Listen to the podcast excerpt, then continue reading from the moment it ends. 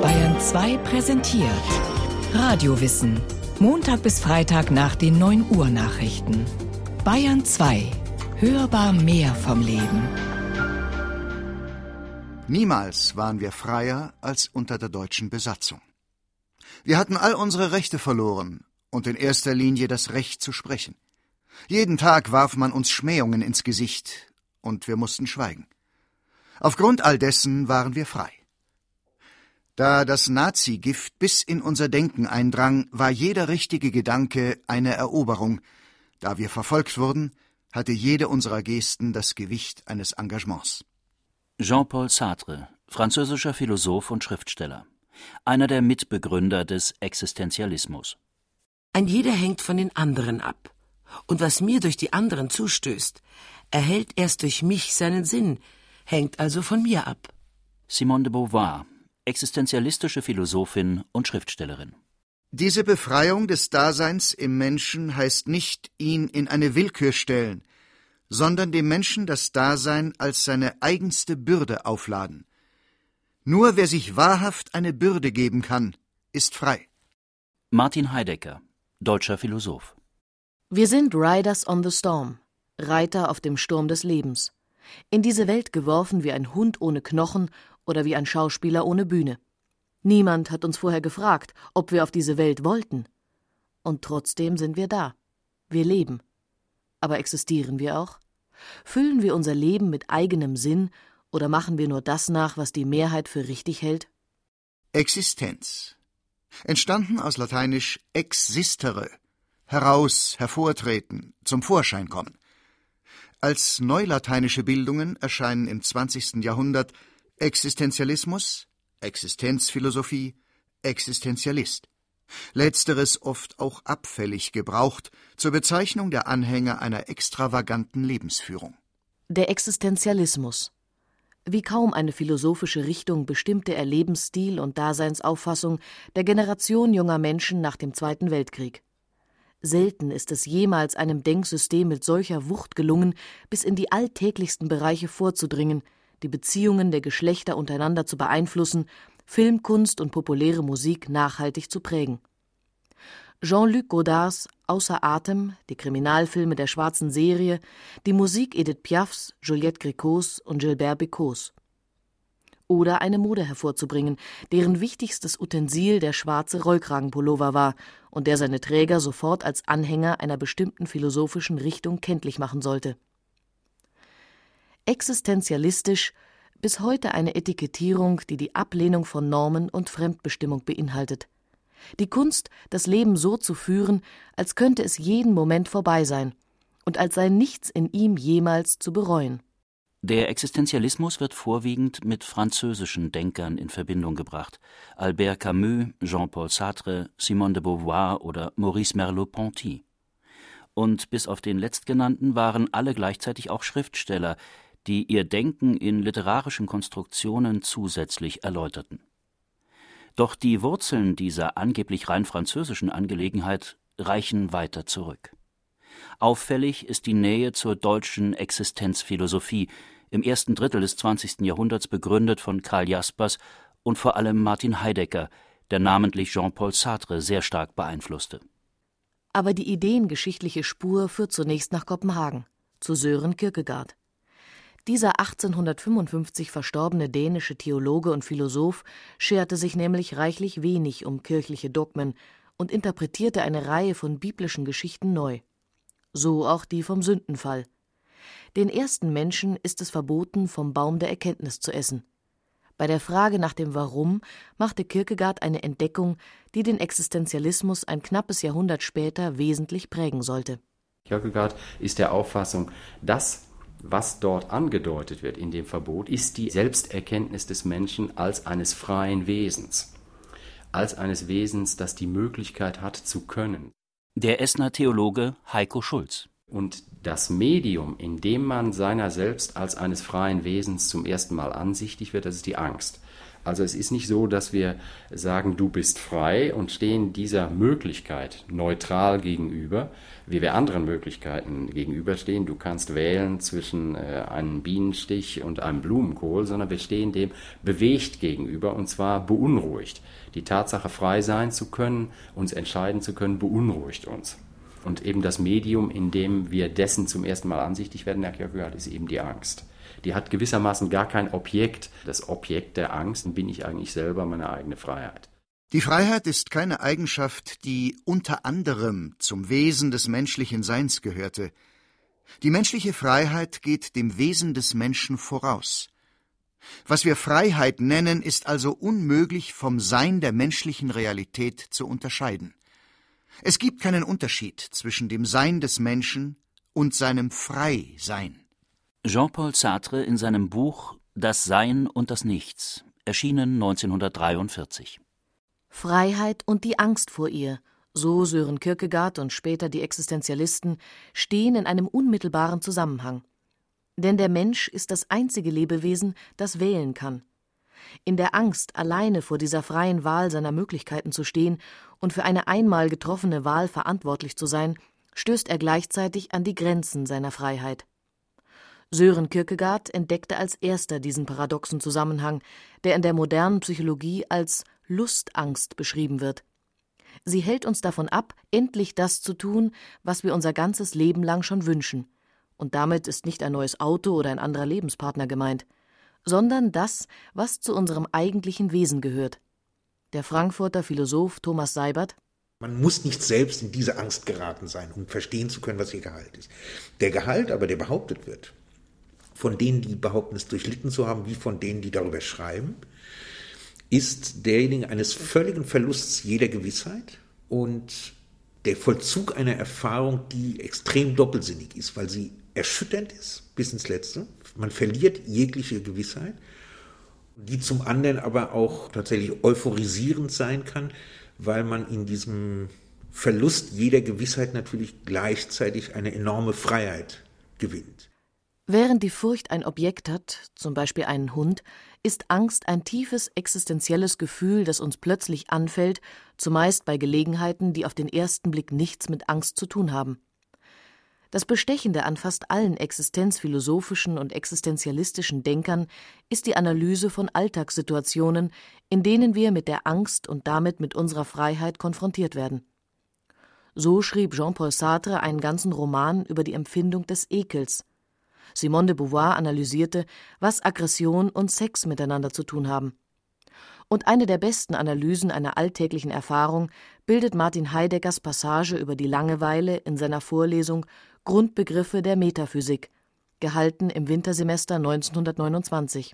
Es ist immer dieselbe Situation eines Rausgeworfenseins aus jeder Selbstverständlichkeit, einer augenblicklichen Lähmung, die das natürlich bedeutet, und im Grunde dem, was dann passiert, wenn man diese Lähmung wendet. Meistens passiert dann, auch das beschreibt Heidegger zum Beispiel sehr gut, gar nichts. Nämlich, es taucht die Frage auf, was war das denn jetzt eben, was ich da erlebt habe? Ach, es war nichts. Und man macht weiter mit den geregelten Dingen des Alltags. Ja. Es kann aber sein, dass das zu einem Ereignis wird oder zu einer Erfahrung wird, die den ganzen Lebensweg umwirft. Das sind alles Erfahrungen, von denen man, glaube ich, leichthin sagen kann, die stehen jedem offen. Die ernüchternde Bilanz des Existenzialismus ist es, dass diese Offenheit den Menschen auffordert, die Begründung seines Daseins aus sich selbst zu entwickeln. Insofern ist der Existenzialismus gleichzeitig ein radikaler Atheismus.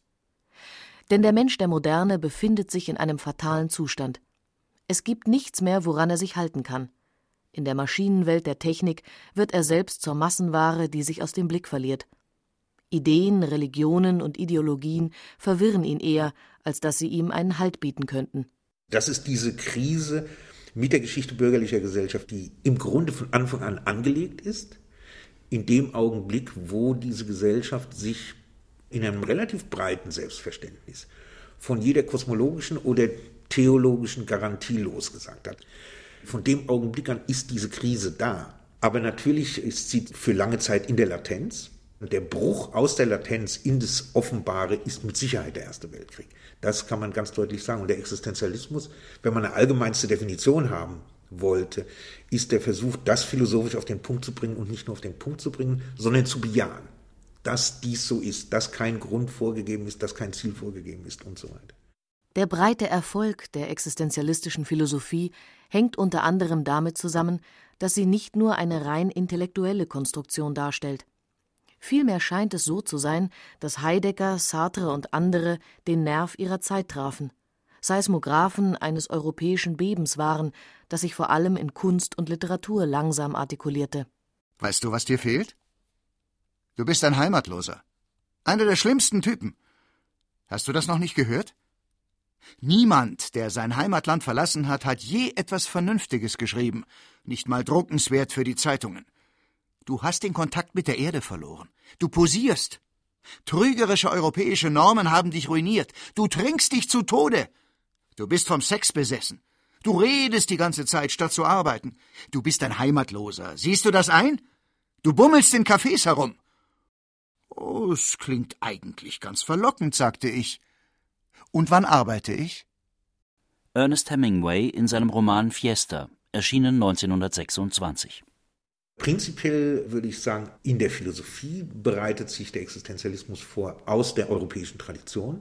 Und es gibt diese Parallelgeschichte, dass diese Philosophie tatsächlich eine wirkliche gesellschaftliche Situation und eine wirkliche gesellschaftliche Subjektivität trifft und deswegen von vornherein eine Tendenz hat, zu etwas zu werden, was sich in einer Lebenskunst artikuliert, sich in der Kunst artikuliert, sich in einer besonderen sozialen Figur artikuliert, der Figur des Intellektuellen.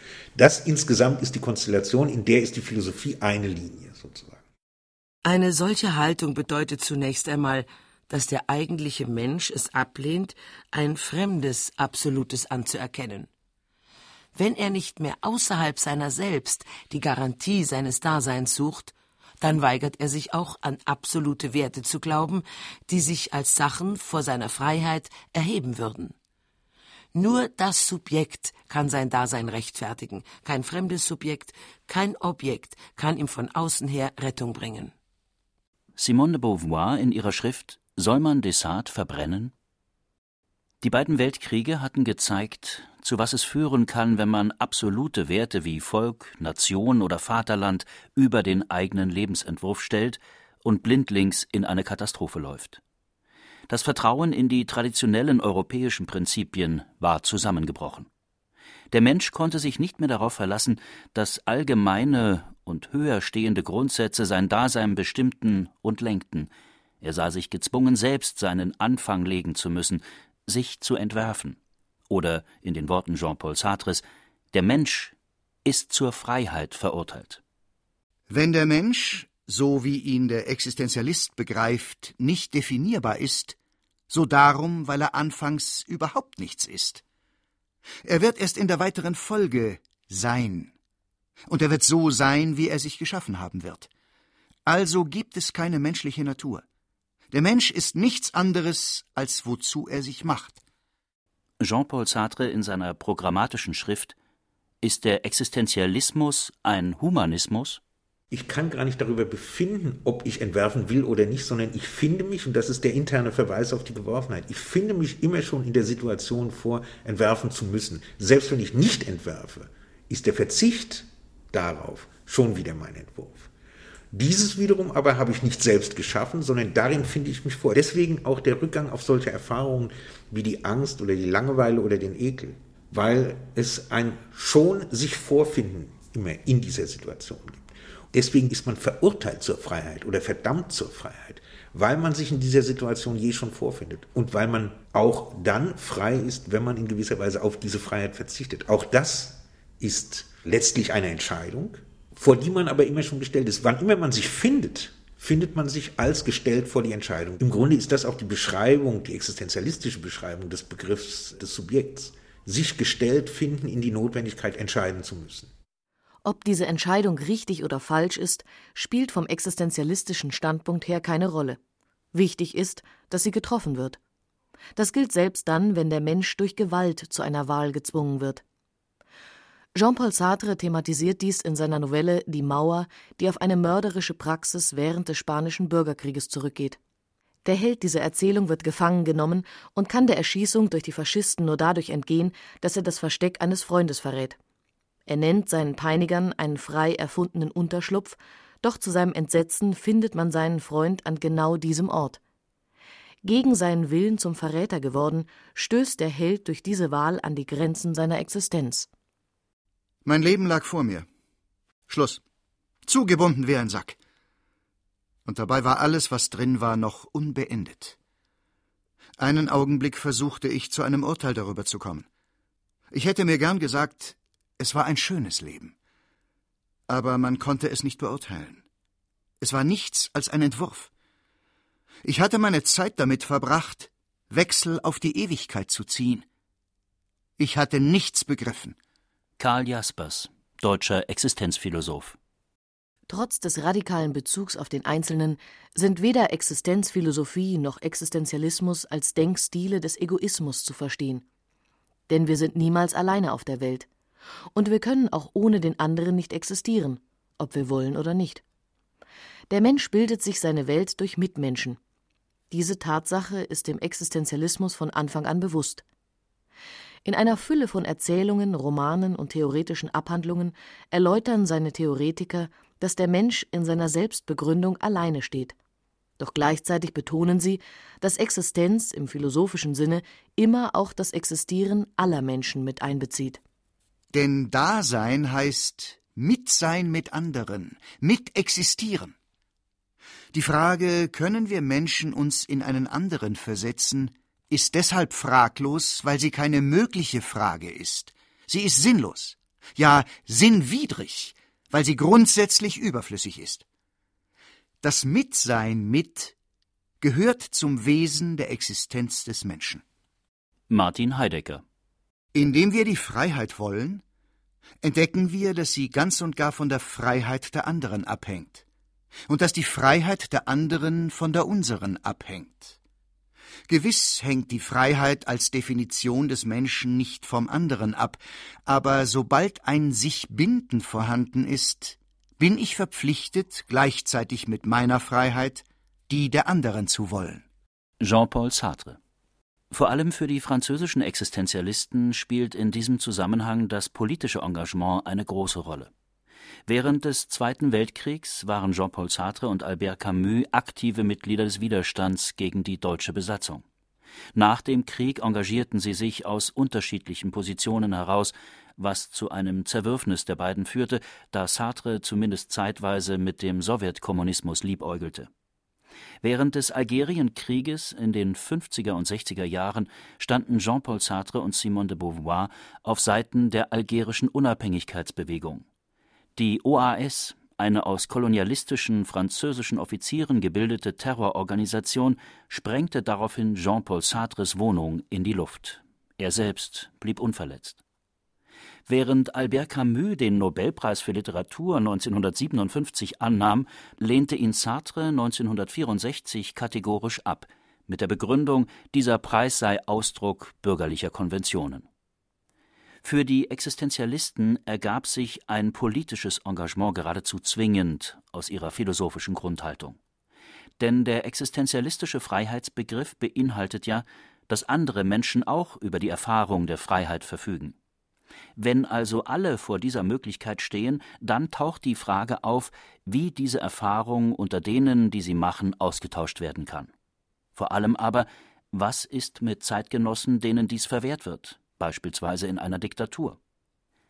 Der existenzialistische Freiheitsbegriff wäre unglaubwürdig, wenn er an dieser Stelle nicht das politische Feld betreten würde. Er käme in den Verdacht, einen Nullpunkt der Gleichgültigkeit zu propagieren, an dem sich jeder nur noch um sich selbst kümmert, sich seiner Freiheit freut oder in seiner Angst vor ihr stecken bleibt.